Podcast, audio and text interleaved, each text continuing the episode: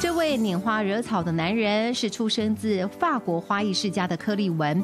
他于一九八七年完成法国花艺联盟协会专业课程，更在知名花艺学校 CIFAF 进修硕士。二零一零年与太太珍妮结婚，定居台北，成立花艺教室。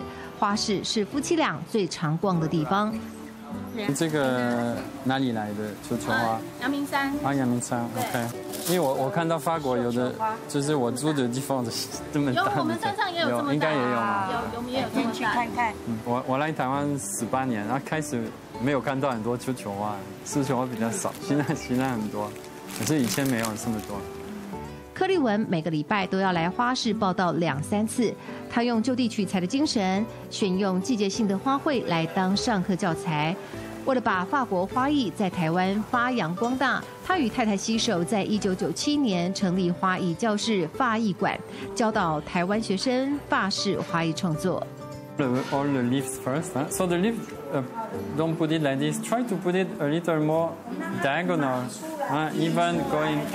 Going more down like this, huh?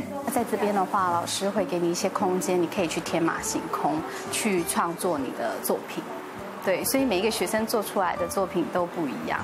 Here, I I need to use some kind of a flower there, or bring it a little more high. So when I look at the design, there is not a part where it's really too down like this, huh?